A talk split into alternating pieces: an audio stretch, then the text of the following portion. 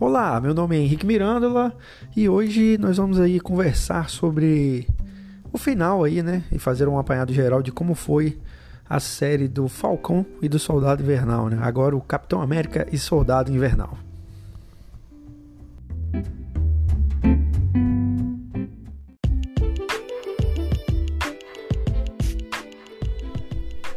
Então vamos lá, galera. Vamos conversar um pouquinho sobre a série. É... A princípio, nós já meio que sabíamos como seria aí é, a condução da série da Marvel, que era a intenção, né? Bem clara, a gente já sabia desde o final de Vingadores Ultimato que é, ficou explícito quando o Steve deixa o escudo para o Sam que existia ali um, uma passagem né, de bastão né, para o Sam Wilson para que ele se tornasse o Capitão América. Né?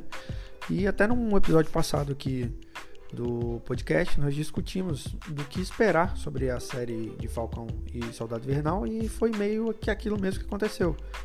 É a clássica jornada de herói, né? Do São Wilson, no caso. Que era o que? A princípio ele ia negar né, esse escudo, ia negar esse legado e ele ia ter uma jornada de aprendizagem ali, de aprendizado e por fim né, aconteceria alguma coisa que levaria ele a, a, crer finalmente que ele era, era como eu vou dizer, digno, né? Fosse digno de empunhar o Mjolnir do Thor, né? Ele é digno de é, carregar aquele escudo, né? Que representa tanta coisa, né? Depois do Steve aí ter passado para ele. E foi isso que aconteceu na série. Só que o que o fã da Marvel não esperava, e eu acho que a maioria das pessoas não esperava, é que a Marvel tratasse essa transição, essa passagem de bastão, no caso, que não é um bastão, é o escudo, de uma forma tão, tão mais densa, né?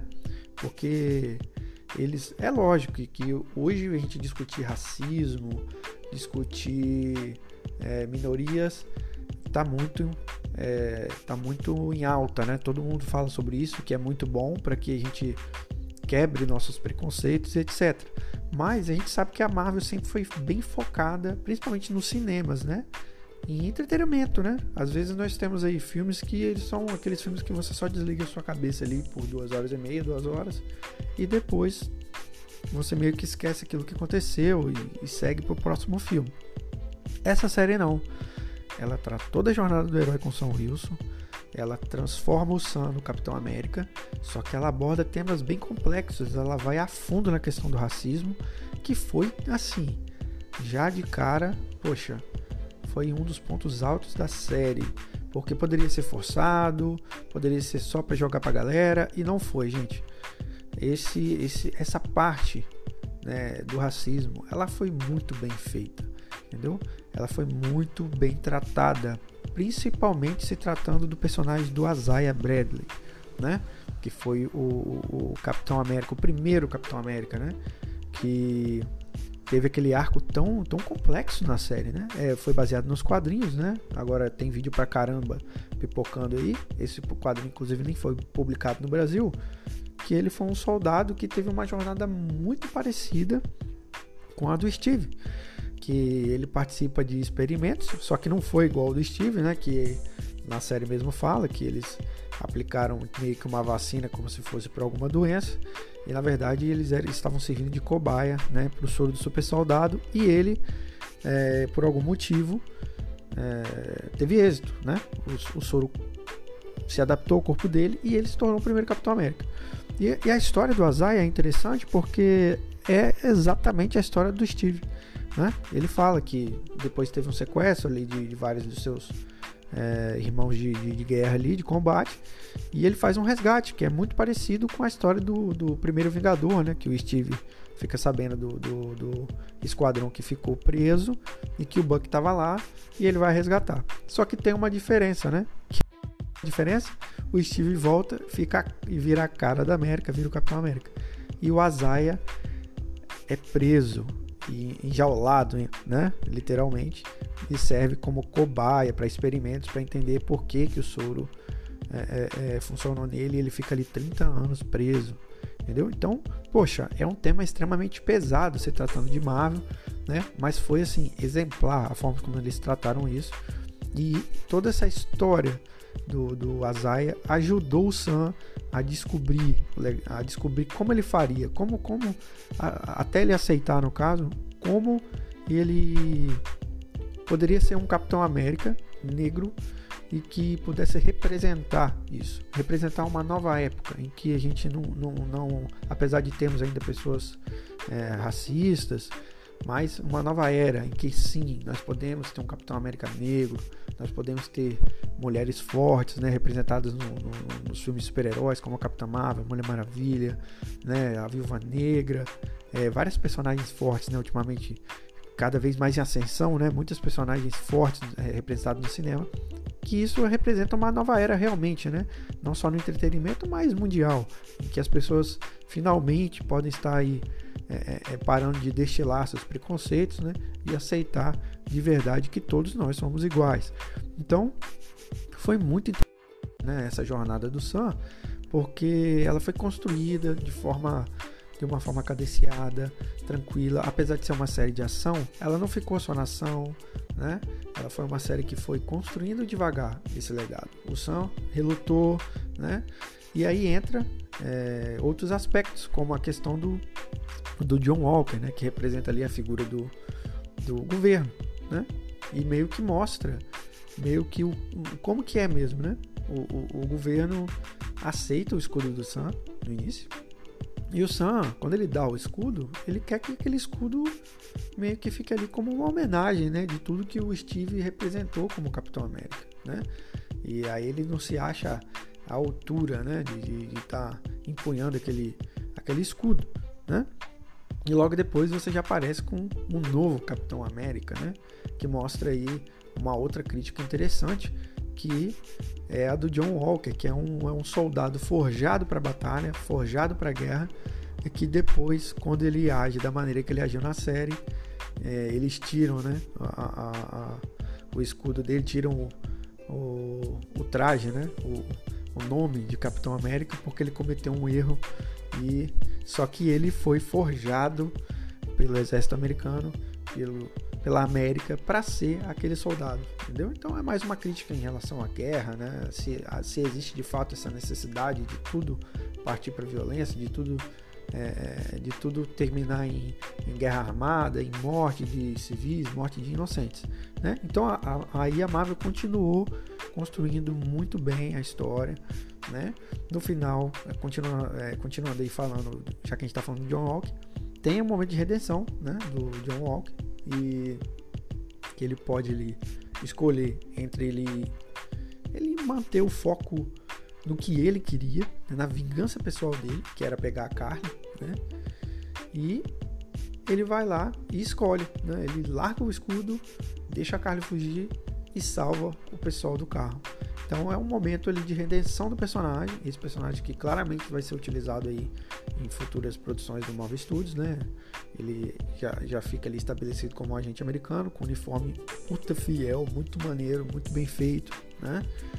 E é, outro arco muito interessante de personagem, que eles constroem ali ele como um, um, herói de guerra. Depois a gente passa a ter ele como um vilão na série. Né? Então ele, eles transformam o herói de guerra num antagonista.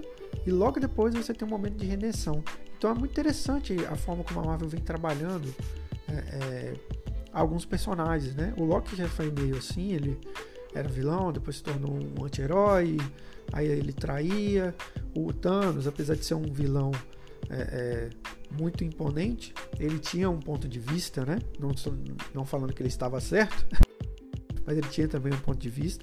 Eles tentaram fazer isso com a Carly também, mas no final eu achei que eles deram uma derrapadinha com a Carly, entendeu? Mas vamos continuar aqui seguindo.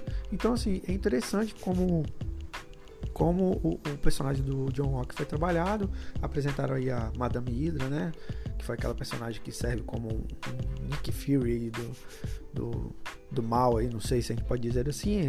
Ela vai trabalhar mais ou menos como a Amanda Waller no, no Esquadrão Suicida da DC Comics, né? Então, assim, aquilo ali está estabelecido, o John Walker está, John Walker está estabelecido, a gente sabe que ele é o agente americano, e ele vai aparecer de novo como o Zemo, né? O Barão Zemo também é um vilão, também é um vilão do ponto de vista, né?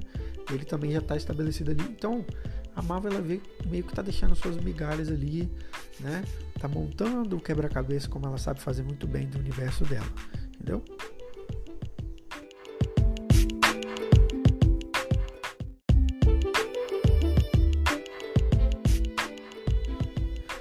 Então vamos lá, vamos falar agora um pouquinho do Buck, né?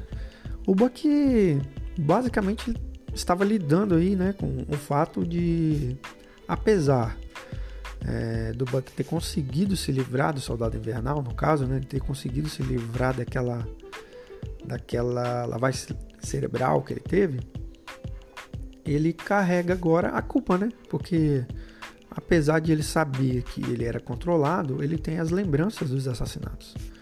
Né? Isso já tinha ficado claro até no, no, no, Guerra Civil, né? Quando tem aquele embate ali entre Capitão Buck e Homem de Ferro, que ele fala, eu lembro de todos, né? O Stark fala com ele, você lembra, você pelo menos lembra deles? Ele fala, eu lembro de todos. Então, agora o Buck meio que tá tendo que lidar com essa com a culpa, né? De que de todos esses assassinatos, de todas essas questões é, que ele tem que resolver aí, né? E ele tem aquele caderninho que ele vai riscando, meio igual o Steve fazia. E ele também tem um arco de redenção dele, né? de entender que ele tem que se recolocar na sociedade, mas que não necessariamente ele precisa ser alguém que a sociedade queira que ele seja. Né? Ele, ele tem que se entender, ele tem que aceitar ele como ele mesmo é. Agora ele não é o Buck de antes e ele também não é o Soldado Invernal. Então no fim você já entende ele dessa maneira, né? Depois de passar por todo aquele, aquele período, a parte da, da psiquiatra muito interessante, a dinâmica dele com a psiquiatra. Depois ele, ele encontra meio que uma família ali naquele núcleo do Sam, né? Com a irmã do Sam, né? Com aquela cidade bem acolhedora ali daquela turma ali que ajudou o Sam, né? No conserto do barco, os sobrinhos do Sam. Aquilo ali é muito interessante, porque é, quando a gente tem qualquer mídia, seja ela até no videogame hoje em dia que a gente tem super produções, né? É, quadrinhos, séries, é, filmes, etc. Para a gente criar um mínimo de vínculo com o personagem, a gente precisa ter esse tipo de interação social. A gente precisa ver esses personagens agindo em, em, em locais em que a gente se identifique minimamente com aquele personagem, sabe? Então é muito interessante a gente ver ali o Buck junto com o Sam, consertando o barco, barco, né? Essas cenas maravilhosas ali de comédia do, do Buck flertando com a irmã do Sam. Então são momentos que você meio que, poxa, esse cara, poxa, podia ser amigo desse cara, sabe? Esse cara é legal, é, é, a dinâmica dele com o Sam, poxa, parece eu e um amigo, sabe? Então é interessante é, é essa jornada do Buck também de aceitação e ao mesmo tempo essa jornada do Buck é, é, incentivando o, o, o Sam, é, confrontando o Sam para ele aceitar o escudo e ao mesmo tempo também ele entendendo que não era tudo do jeito que ele queria e que ele achava, né? Porque em um, em um momento da série ele pede desculpa ao, ao Sam, por quê? Porque ele não tinha se colocado no lugar do, do, do, do Buck, né? O Buck colocar no lugar do Buck, né? o Buck não tinha se colocado no lugar do Sam pelo fato de que era um, negro assumindo um, um, um, símbolo, né? Um símbolo americano que era carregado ali por, por um loirinho do olho azul, né? então, apesar de, graças a Deus, a maioria das pessoas não serem racistas, mas ainda existe uma parte da sociedade que carrega um pouco isso dentro, né? É, do seu espírito, da sua alma ali. Então, é interessante a série tratar dessa maneira, para a gente também enxergar nossos preconceitos e, e, meio que amassar isso, esmagar esses preconceitos e jogar eles de lado, né? E ele pede desculpa ali pro Sam, porque ele não entende de verdade o que o Sam tá pensando, o que o Sam tá sentindo. Então o arco do, do, do Buck é muito interessante, né? Essa interação dele com o Sam, que a gente já tinha visto um pouco no, no Guerra Civil, né? Aquilo ali foi elevado, né? Foi é, multiplicado na série e funcionou muito bem, né? Os, os dois agindo junto é, em cenas de ação, funcionou muito legal também. Então o Buck também teve um arco muito legal, não teve nenhuma derrapada e a gente leva ele de um ponto ao outro, ele evolui como personagem e agora ele meio que já se aceita. Agora eu quero é, é interessante, eu quero saber o que que a Marvel vai fazer com o Buck, né? O Lobo Branco no caso. Como eles poderiam utilizar, que ainda não foi confirmado se vai ter uma segunda temporada de Capitão América e Soldado Invernal. A gente sabe que vai ter o filme, o filme do Capitão América 4, provavelmente ele deve aparecer lá também, até porque também, né, no caso que ele é aí o agora vai acabar se tornando o principal parceiro do, do Capitão América, né? Como já era antes também. Então, é, eu tô curioso para saber o que a Marvel vai fazer com o Buck aí.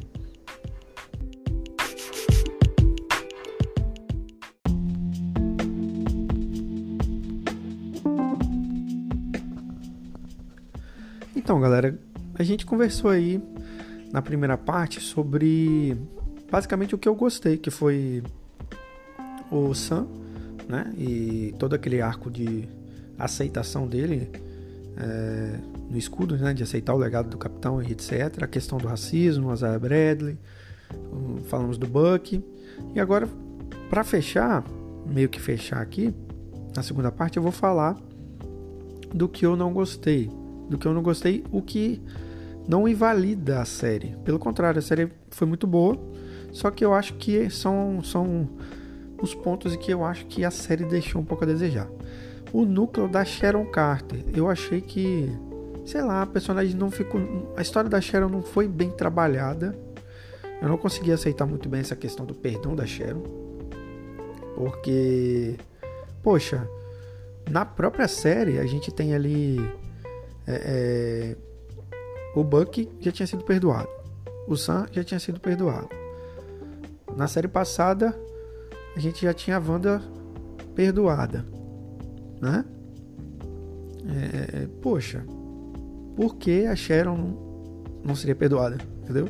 Então, por aí, para mim, já soa um pouco forçado essa parte, né? Eu não achei que ficou tão legal assim.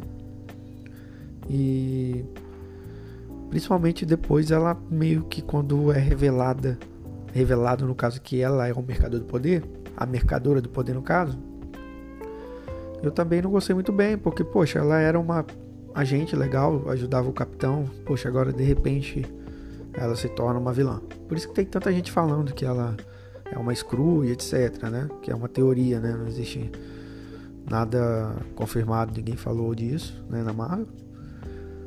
Mas eu sei lá, não gostei muito do da Sharon. Eu acho que ela aparece jogada, tem aquela cena de ação massa lá em Madripoor, junto com, com a galera lá com o Falcão e com o Buck.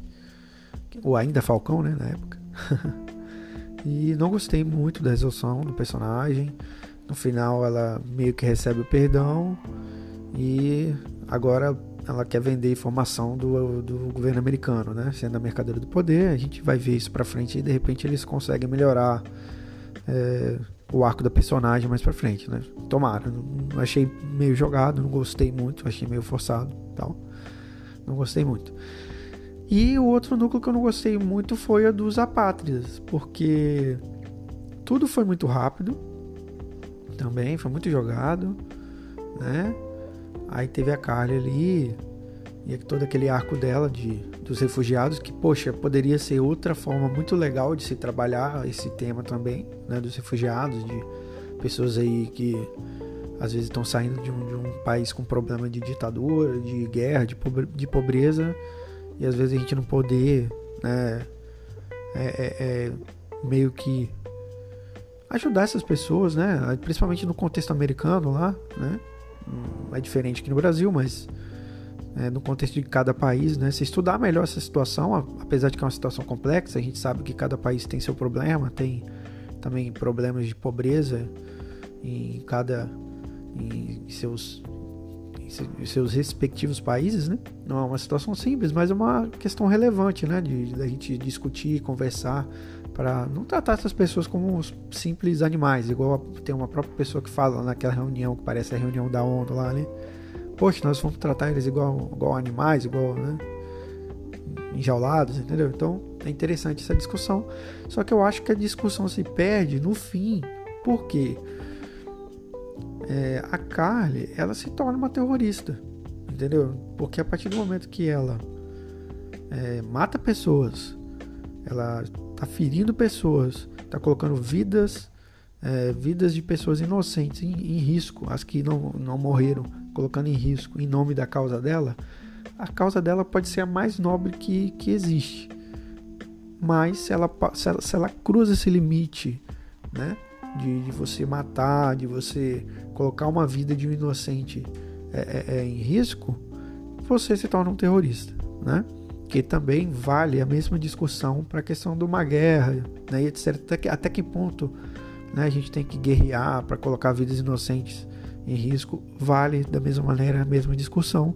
Então, para mim, é a parte que derrapa, porque no final o Sam, como Capitão América já estabelecido, maravilhoso, uniforme voando, aquela coisa linda, muito bom. O Sam aparece e ele não quer lutar com a Carly, porque a causa da Carly é nobre. Então, assim, nesse momento eu acho que a série derrapa, entendeu? Eu acho que o Sam, como Capitão América, ele tá defendendo um ideal de liberdade, entendeu? Então não tem como uma pessoa ter liberdade se ela estiver morta, né? Simples assim.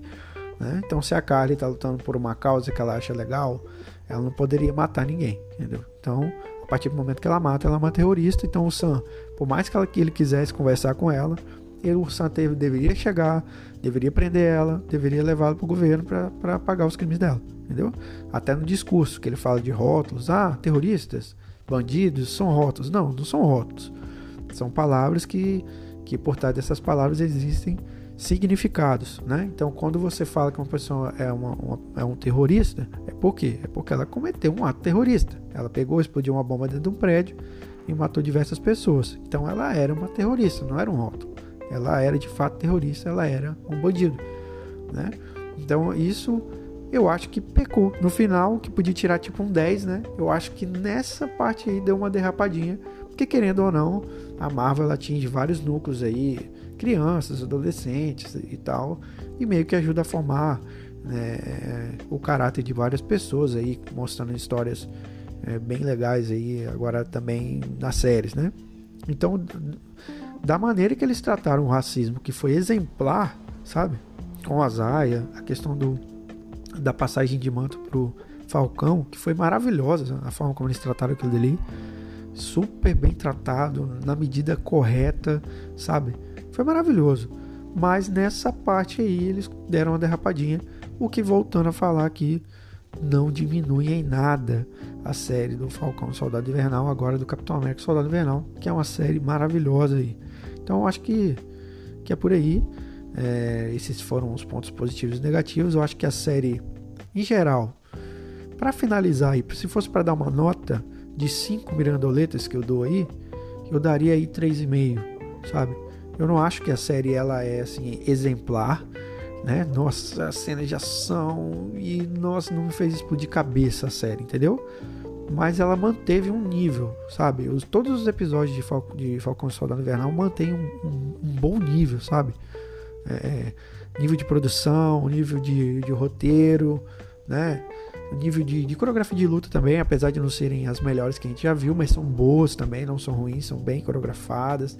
Nível de efeito visual muito bem feito, você vê que eles, eles não economizaram, tá tudo muito bem feito. Locação, efeito visual do Sam voando maravilhoso, o escudo, efeito sonoro, tá tudo muito bom na série, né? Só que é, ela faltou aquele dedinho, sabe? Pra, pra gente dar aquele, aquele 4,5, 5, sabe? É, inclusive, no, na minha opinião, a, a série da Wanda, né, o WandaVision, eu fiquei até mais ansioso para ver pela, pelo mistério ali que foi construído, né? Eu acabei ficando até mais ansioso para assistir os episódios. A, o Falcão Soldado Invernal eu meio que, ok, assistia, sabia que ia ter o próximo e esperava de boa, entendeu? Não fiquei tão ansioso assim. Mas é uma série boa, vale a pena assistir. Ela faz, ela cumpre, né? O objetivo, o, o objetivo, desculpe, dela, que é transformar o Sam num Capitão América e num ótimo Capitão América. Nós temos um novo Capitão América que deve ser um, um dos líderes dos, da próxima versão dos Vingadores, né? Agora a gente vai continuar aí a jornada do Sam e do Buck provavelmente no, no Capitão América 4, que já foi confirmado aí. Então, galera, foi isso. Muito obrigado a você que está escutando o podcast. Se você puder, compartilhe com seus amigos, seus familiares com o papagaio, periquito, com todo mundo que você puder, tá bom? Muito obrigado, um abraço. Comenta aí o que você achou também, se você discordou, não tem problema. É só a minha simples opinião de um cara normal, de um fã que está assistindo aí como todo mundo. Beleza? Um abraço e até o próximo episódio.